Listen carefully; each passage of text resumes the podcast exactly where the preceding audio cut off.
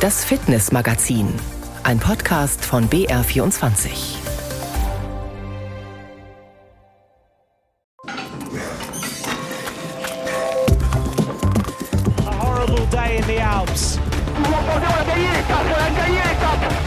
Was für eine Etappe. Wow. Freud und Leid auf der Tour de France. Haben Sie in den vergangenen Tagen auch gespannt mitgefiebert oder steigen Sie lieber selber aufs Rad? Oder beides? Ein Berg, der auch viele begeisterte Freizeitrennradler und Radlerinnen anzieht, ist der Mont Ventoux in der Provence. Traumhafte Landschaft und am Ende der Mont Ventoux gigantisch. Super. Was man als Fahrradfahrer, als Fan wirklich mal eigentlich schon gemacht haben müsste, ist auf jeden Fall der Ventoux. Je nach Auffahrten können an einem Tag über 4000 Höhenmeter zusammenkommen. Respekt. Und Respekt sage ich auch, wenn unsere BR-Volontärin Lena Wahlbrunn beim Drachenfliegen abhebt. Eine gute Böe von vorn und ich renn los. Eins, zwei, der letzte Schritt in der Luft. Der Flügel trägt und ich gehe auf die Suche nach Thermik. Unten die Tannen, rechts die grauen, schroffen Gipfel und dann entdecke ich Gerd auf halbem Weg zum Rauschberg. In der Luft unterwegs mit Gerd Dönhuber, Drachenflieger im deutschen Nationalteam. Dazu hören Sie gleich mehr. Außerdem ziehen wir Bilanz bei der Lauf 10 Aktion der Abendschau im BR Fernsehen. In zehn Wochen fit werden für 10 Kilometer laufen. Wie das geht, das erzählt gleich einer der erfolgreichen Vorläufer. Und meine Kollegin Sina Wende berichtet von ihrer Marathonvorbereitung. Also starten wir durch zu einer knappen halben Stunde voller sportlicher Power.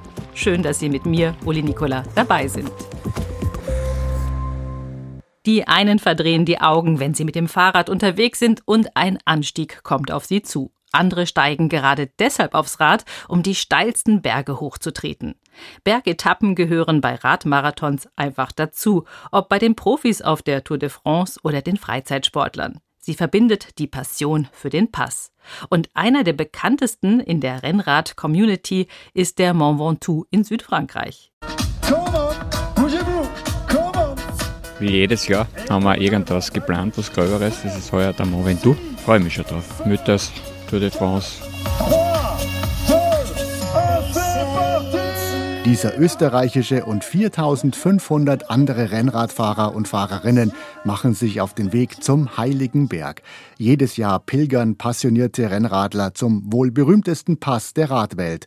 Auch diese beiden Freundinnen. Die eine kommt von der englischen Insel White, die andere ist 60 und ist extra aus Australien nach Frankreich gekommen, um den Mont Ventoux und ein paar andere Radrennen mitzumachen. Die Zeit ist ihr vollkommen egal. Sie will einfach nur ankommen. Angefeuert von Moderatoren, DJs und Zuschauern entlang der Strecke geht's für uns Bergradfreunde vom Startort Vaison-la-Romaine, wahlweise 100 oder 122 Kilometer kontinuierlich bergauf. Mir reicht die kürzere Route mit 2600 Höhenmetern. Macht mir mehr Spaß wie auf der Ebene. Erstens einmal bist du relativ allein oder es ist nicht die Hektik wie auf der Ebene, sage ich jetzt einmal. Am Berg, da kannst du dich mit dir allein unterhalten, kannst auch mit dir selber mal schimpfen. Meistens ist die Landschaft einfach ein bisschen schöner am Berg. Tatsächlich zieht sich das große Feld schon nach den ersten Anstiegen weit auseinander und so schnauft jeder für sich. Vor allem auf den letzten 25 Kilometern, wo praktisch kein Meter geradeaus geht. Die Radlerin aus Australien sagt, sie ist klein und leicht und damit prädestiniert für Berge.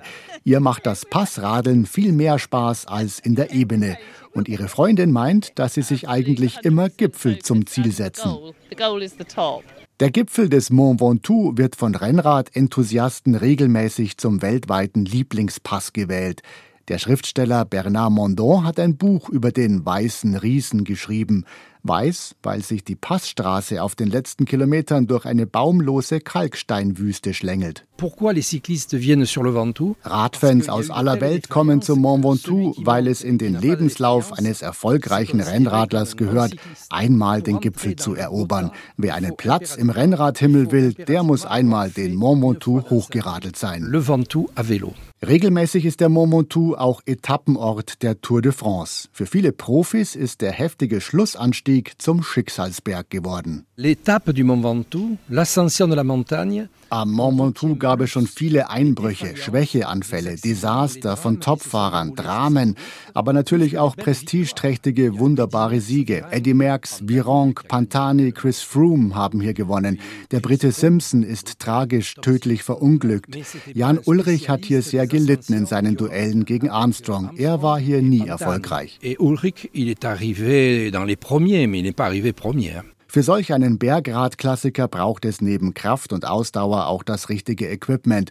Da die letzten vier Kilometer fast durchgehend über 10 Prozent Steigung haben, macht ein großes Ritzel Sinn, sagt der Experte Eddie Seiler vom Münchner Radlmarkt. Der Klassiker ist ja von 11 auf 28 beim Rennrad, beim reinen Rennrad, was eine sehr ambitionierte Übersetzung ist.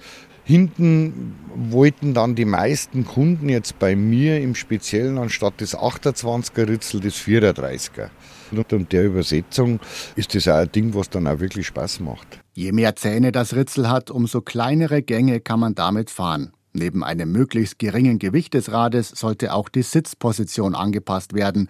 Ein spezielles Bergrad hat ein kürzeres Oberrohr als ein normales Straßenrennrad. Man hat jetzt die Oberrohre in dem Bereich auch kürzer gemacht, dass trotz tiefem Lenker der Kunde relativ aufrecht drauf sitzt und fast mit dem Oberkörper über den Lenkpunkt ist, was bedeutet, er kriegt wesentlich mehr Druck aufs Vorderrad, was ihm auch hilft, dann die Steigung besser zu bewältigen. Die meisten Passliebhaber verknüpfen einen Gran Fondo wie am Mont Ventoux mit einem Urlaub. Auch rund um den heiligen Berg der Provence bietet sich das an. Das muss immer sein, natürlich ein bisschen Wein trinken, das kommt halt nächste Woche vielleicht mehr. Aber ja, das verbindet man immer mit einem Urlaub und eben Sightseeing, ein bisschen Essen trinken, was das Land halt so hergibt. Und meine Frau fährt dann auch und nächste Woche werden wir die Landschaft dann so ein bisschen erkunden. Im Rennradverrückten Ort Bédouin dreht sich alles ums Bike. Fahrradjobs, Boutiquen nur für Radbekleidung und Lokale wie das Pista Cycling Café von Sebastian Di Meglio. Das Besondere hier ist, dass das ganze Jahr über Rennradler kommen, um auf den Mont Ventoux zu fahren. Natürlich viele Profis zum Trainieren, aber auch Hobbyradler und auch Radtouristen, die mit dem E-Bike unterwegs sind. Egal mit welchem Rad, es ist wirklich anstrengend und man muss aufpassen. Euh, Nach gut fünf Stunden quäle auch ich mich die letzten Serpentinen hoch. Nach 33 Grad in der Ebene ist es jetzt 9 Grad kühl. Egal, das Adrenalin schießt ins Blut, als der Zielsprecher auch mich namentlich empfängt.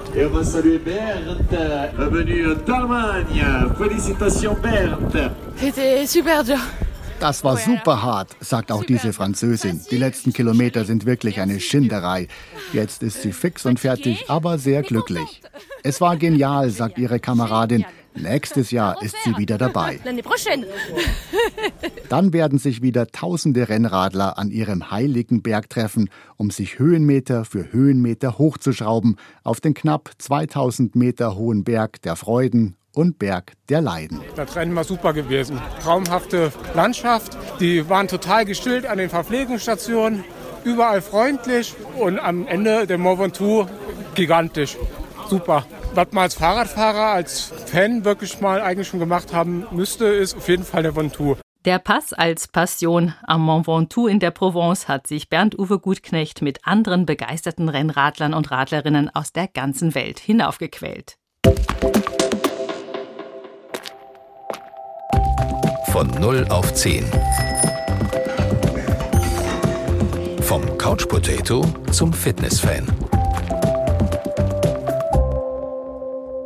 Lauf 10, also in 10 Wochen fit werden für 10 Kilometer Laufen. Das ist die erfolgreiche Aktion der Abendschau im BR Fernsehen und der TU München.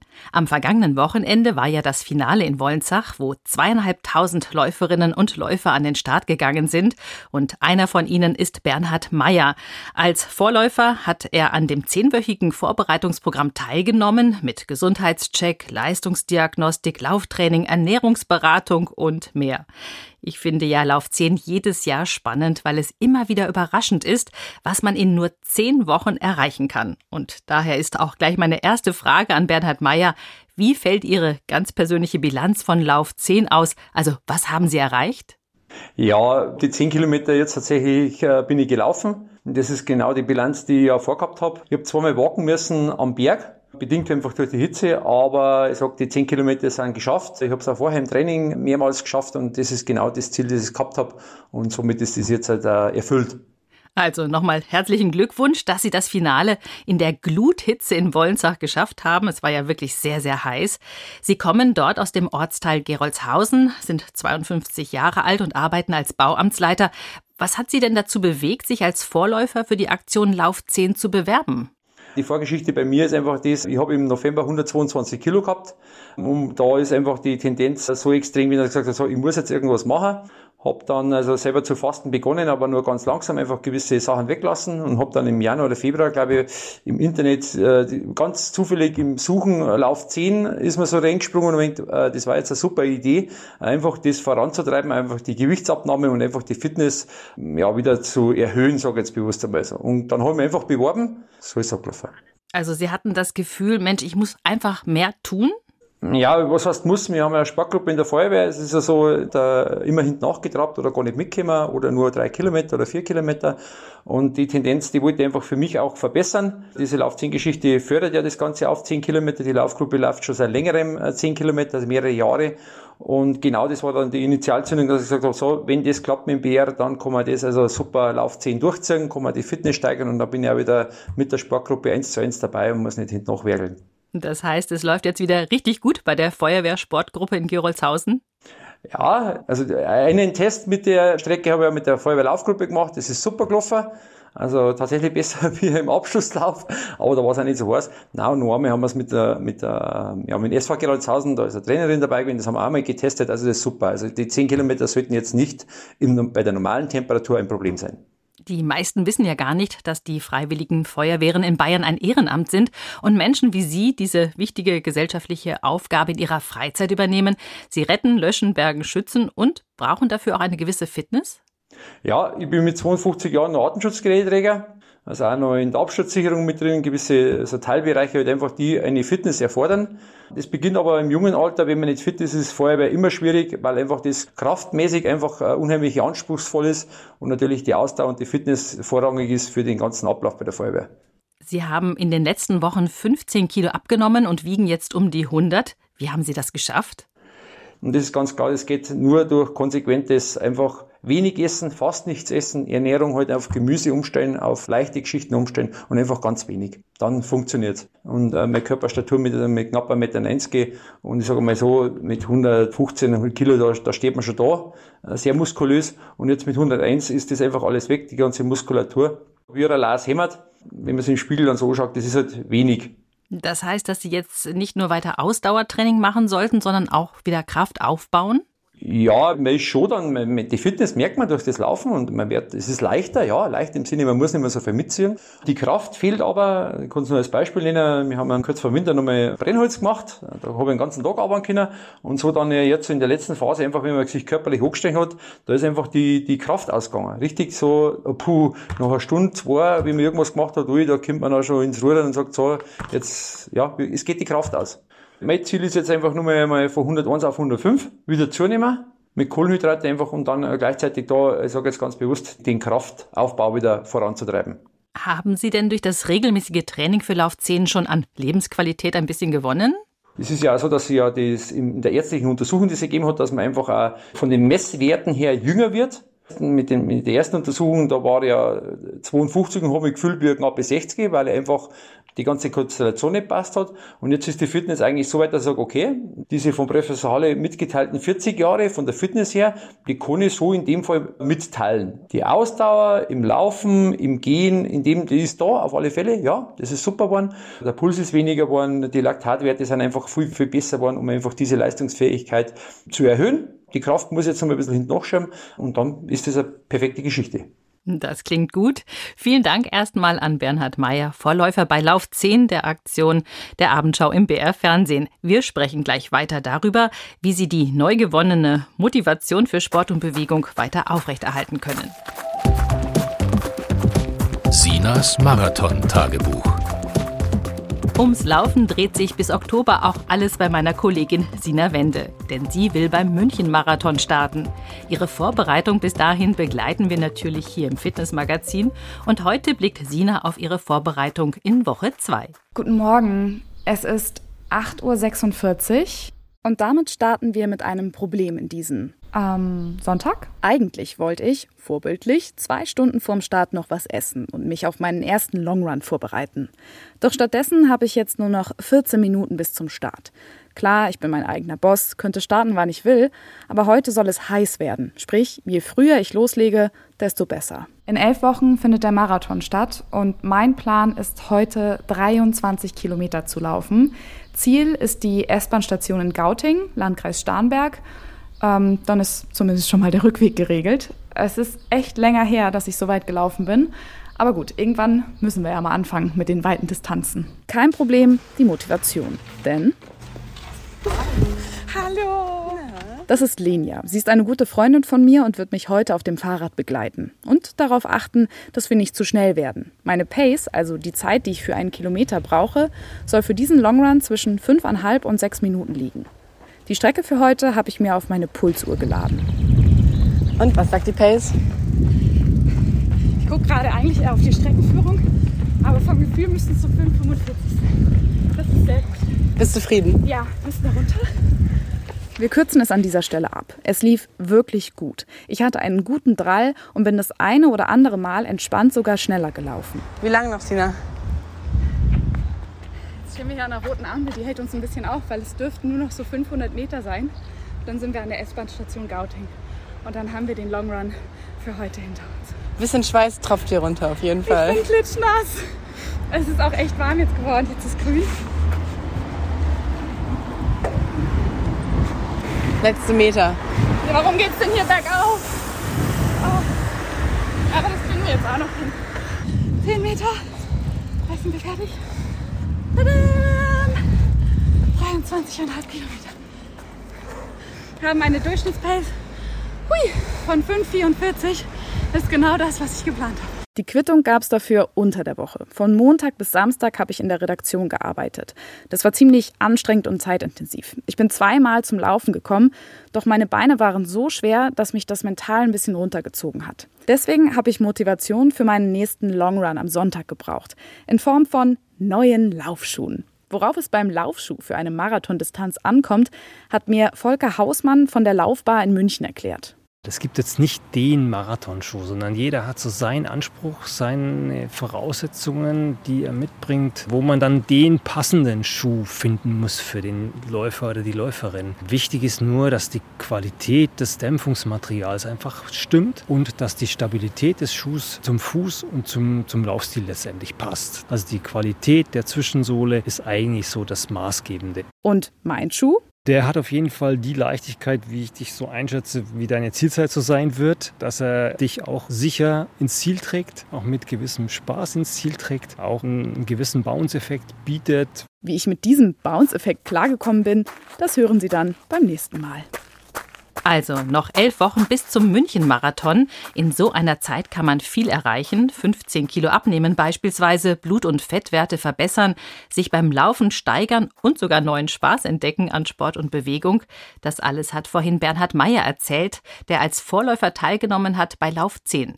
Doch wie geht es nach dem Finale nun weiter? Herr Meyer, Nachlauf 10 ist vor dem nächsten Ziel. Was planen Sie jetzt sportlich?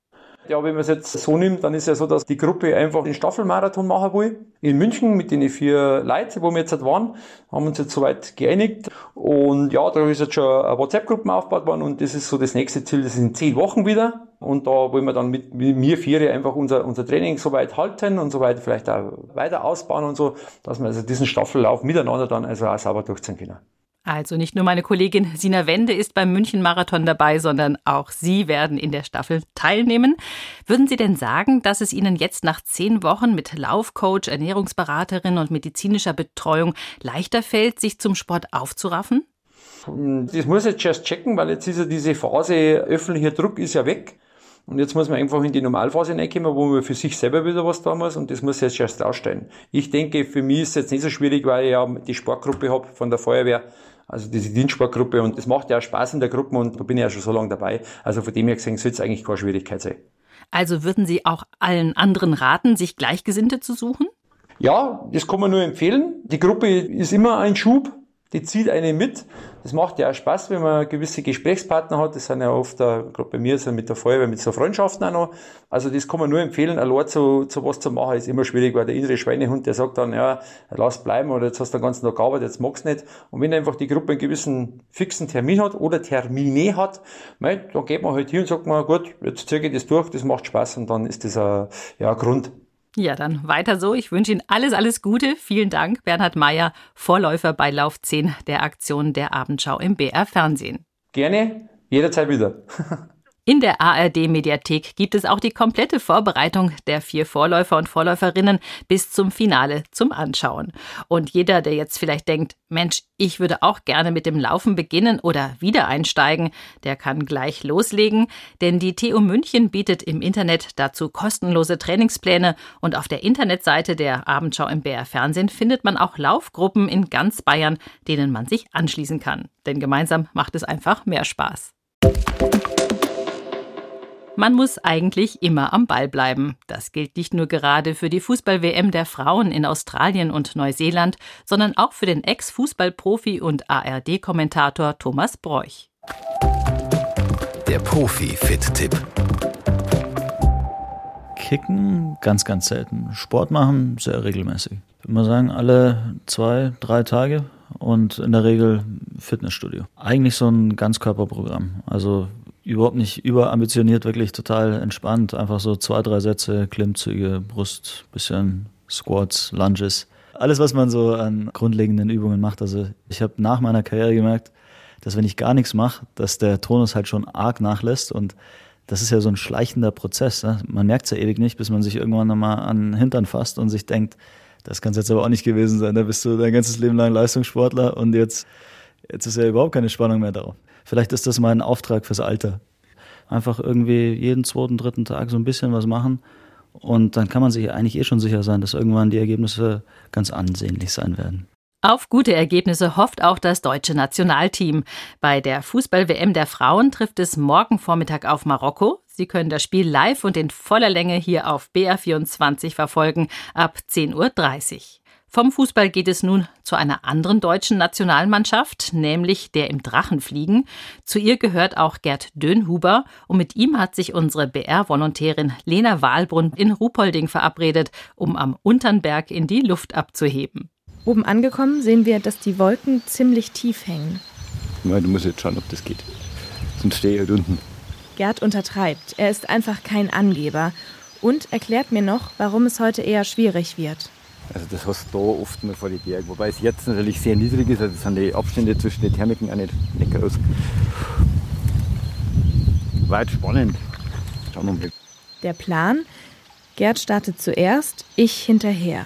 Wir wollen zusammen zum Rauschberg fliegen, der höher ist als unser Startplatz. Danach raus ins Flachland Richtung Chiemsee und zuletzt versuche ich noch auf dem gleichen Landeplatz zu landen wie Gerd.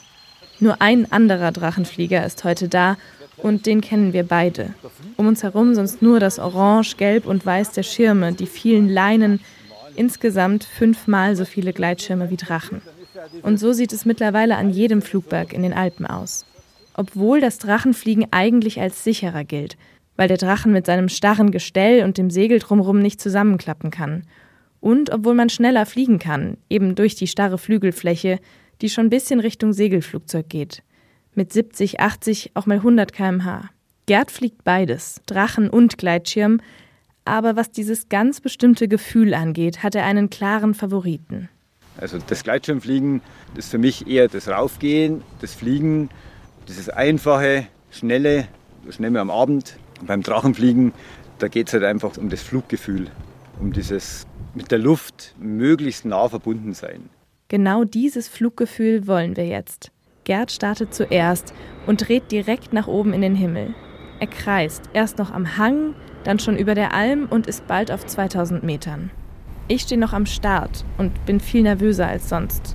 Dabei bin ich eigentlich schon 100 Mal in den Wind gerannt. Aber heute will ich Gerd hinterherfliegen. Eine gute Böe von vorn und ich renn los. Eins, zwei, der letzte Schritt in der Luft. Der Flügel trägt und ich gehe auf die Suche nach Thermik. Unten die Tannen, rechts die grauen, schroffen Gipfel, die schon zu Österreich gehören. Und dann entdecke ich Gerd. auf halbem Weg zum Rauschberg. Ich beschleunige ihm hinterher und merke, er ist zwar viel schneller als ich und weit höher, aber trotzdem sind wir eigentlich beide schon zu tief. Nach gut einer halben Stunde in der Luft ist damit wenigstens der erste Teil des Plans geschafft. Wir fliegen beide raus ins Flachland. Teil 2 eigentlich. Aber gegen den Wind verliere ich unheimlich viel Höhe. Zwei Meter die Sekunde, zweieinhalb, auch mal drei. Und dann. Das war sehr anspruchsvoll. Bin auf einer anderen Landewiese, die zum Glück auf dem Weg lag, gelandet. Ich habe nur direkt zum Himmel geguckt. Der Gerd hat mich abgehängt. Der muss auch woanders landen als geplant, wenn auch sehr viel weiter. Ein absoluter Profi eben. Damit haben wir zwar nur die Hälfte des Plans geschafft, aber Gerd ist noch wem begegnet, der wirklich mühelos fliegen kann. Das erzählt er mir, als wir uns eine Stunde später wieder treffen. Der Milan war noch bei mir. Ich glaube, der war nicht so begeistert, ich weiß nicht genau. Also relativ nah, so ein bisschen so, wo man denkt so, hm, sagst du, okay, kein Problem, ich flieg weg. Am Ende sind Drachenflieger in der Luft eben auch nur zu Gast. Also schöne Begegnungen und Erlebnisse beim Drachenfliegen. Sie müssen aber nicht gleich in die Luft gehen, um ein bisschen was für die Fitness zu tun. Eine Runde schwimmen im See oder ein bisschen radeln tut's auch. Viel Spaß dabei.